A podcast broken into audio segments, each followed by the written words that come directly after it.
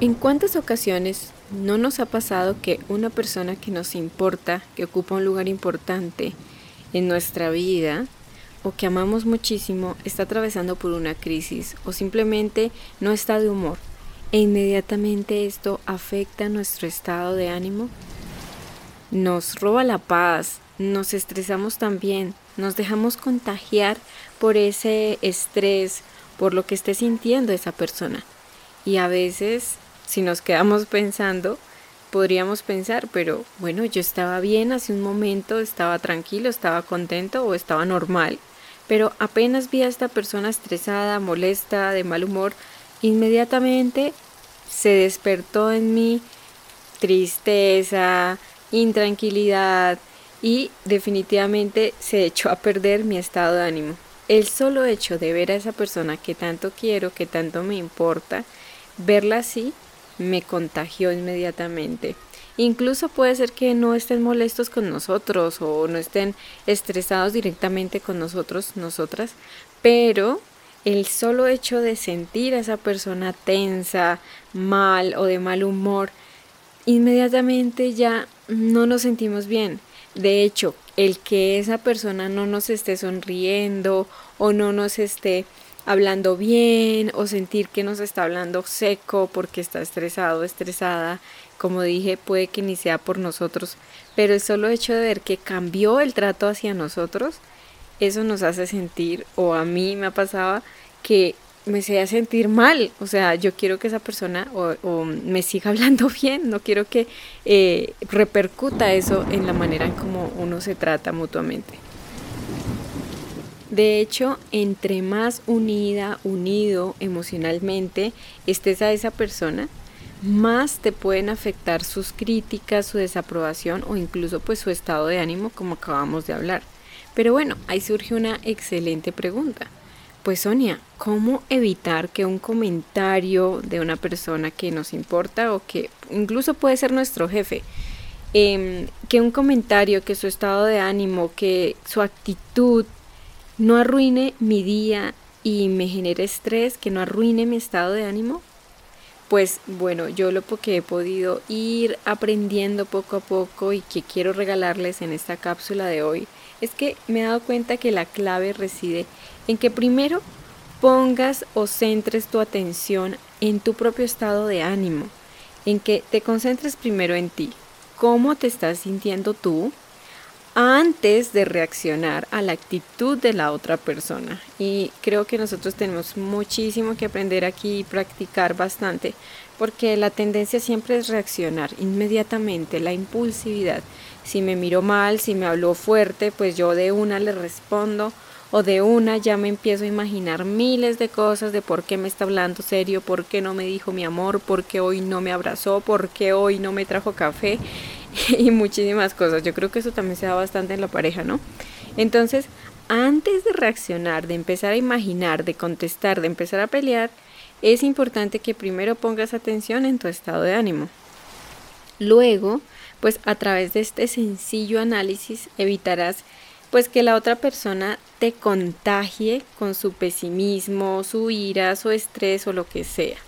El hacer esto primero hará que puedas observarte a ti y luego al otro sin que tu paz mental, tu tranquilidad, tu estado de ánimo, sin que se vean alterados, sin que se contagien de, de esa negatividad o de lo que esté pasando.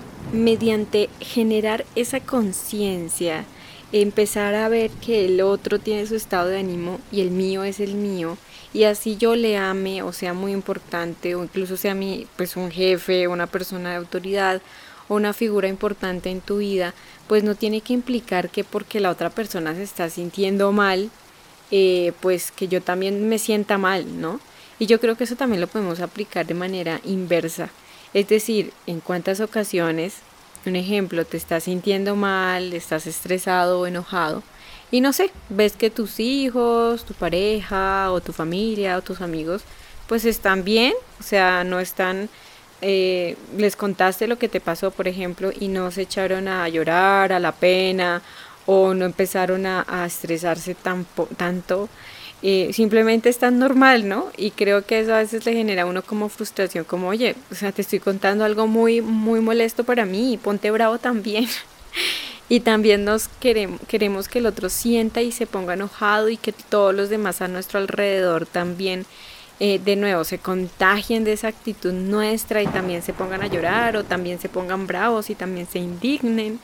Y cuando no vemos que el otro tiene esa actitud que queremos, que no tiene la reacción que esperamos, la expectativa ahí, pues nos molestamos peor, nos frustramos muchísimo más y ahora nos enojamos también con el otro. ¿A quién no le ha pasado? Por favor, díganmelo. Eh, escríbanme y díganle si les ha pasado, qué historias les ha pasado, pueden escribirme en las redes sociales, etcétera, o en el canal de YouTube. Eh, a mí me ha pasado y realmente eso también hace que se compliquen mucho más las relaciones, aparte del problema que uno puede estar viviendo.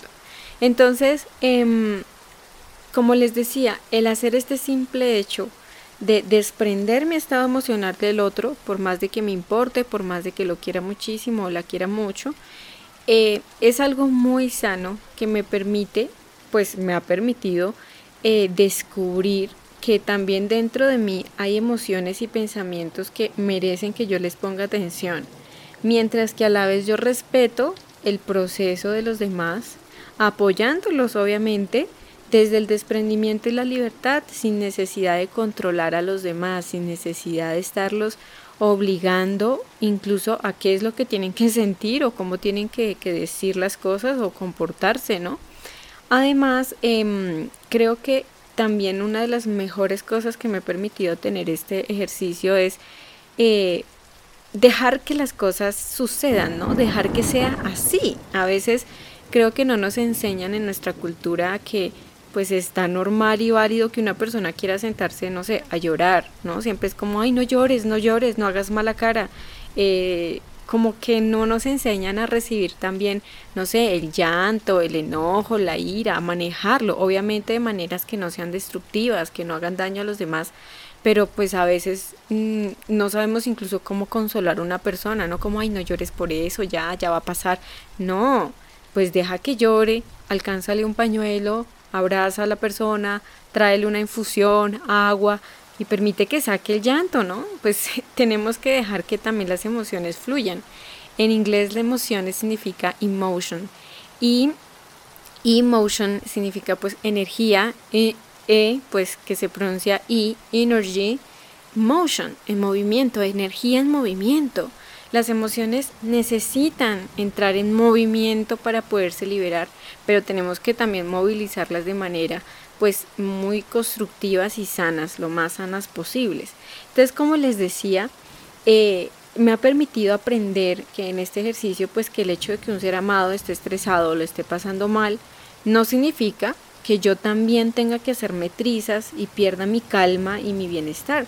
De hecho es mucho peor porque esa persona pues necesita es alguien que esté también pues como con sano juicio, con más tranquilidad para pues poderle también acompañar si se deja, ¿no? Además, eh, me permite también mm, dejar que el otro tenga sus propias emociones, como les decía, o sea, dejar que el otro pues tenga sus emociones sin interferir, obviamente, pues procurando que también el otro no se enloquezca y, y saque sus emociones de una manera destructiva, se desquite con quien no debe, porque creo que este tema de saber manejar las emociones es súper interesante, si les gustaría un podcast sobre eso, ¿no? Porque es que eh, nos desquitamos por no saber las emociones nos desquitamos con quienes menos tienen la culpa o con los más indefensos, con nuestra mascota, con nuestros hijos, con, no sé, eh, la persona que, que, nos ayuda a tener seguridad en nuestras casas, no sé cómo le digan esos países, eh, vigilantes o lo que sea, esas profesiones, o también otras personas, nuestros padres, personas que no tienen nada que ver. Entonces, el hecho de que las personas que amamos estén así, pues no tiene que significar que nosotros también nos transformemos en Hulk y perdamos el norte. Además, pues cuando hacemos esto permitimos que el otro tenga también sus propias emociones sin interferir, ¿no? Sin manipular, sin entrar en dramas, ¿no? El drama, sin crear más problemas de los que ya hay, sin agrandar eh, la tormenta, sin ser rescatados ni perseguidores ni rescatar a los demás y simplemente fluir con el presente, con lo que está pasando. Entonces, pues em, gracias a esto, como les contaba, pues ahora llevo como un estilo de vida en ese tipo de situaciones un poco más tranquilo y calmado. Me ha, me ha, ayudado también a no ser tan impulsiva y reactiva en el primer momento, como les contaba, que es como el impulso primitivo de ir a atacar al otro, a contraatacar y haces, uno se imagina muchas películas de acción peleando con los demás o discutiendo entonces eh, nos permite pues tener mayor control de nuestros impulsos. Incluso gracias a eso que les acabo de mencionar, todo lo que hemos hablado, puedo ver cómo el otro es el que se tiene que disculpar o se termina disculpando conmigo pues por ser tan explosivo, por haber actuado de esa manera. Eh, puede tener el tiempo para analizar también eh, de manera introspectiva su propio actuar sus propias palabras, lo que hizo y se termina disculpando y las cosas se terminan resolviendo mucho mejor, empieza a haber un mejor ambiente, como que todo se transforma a algo muchísimo mm, eh, más positivo de lo que antes estaba. Y obviamente pues las relaciones se construyen de una manera mucho más sana y armoniosa. Bueno, pues espero que les haya parecido interesante mm, esta breve píldora de hoy. A mí me ha servido muchísimo eh, y es, estos gestos tan simples como que uno no se había puesto a pensar pueden mejorar tanto nuestras acciones, nuestras relaciones y pues obviamente nuestra salud mental, nuestra salud emocional. Muchísimas gracias por haberme escuchado en la píldora de hoy. Nosotros nos seguimos escuchando aquí en Sonia Ataraxia, Píldoras Ataraxia. Muchísimas gracias y te envío un abrazo.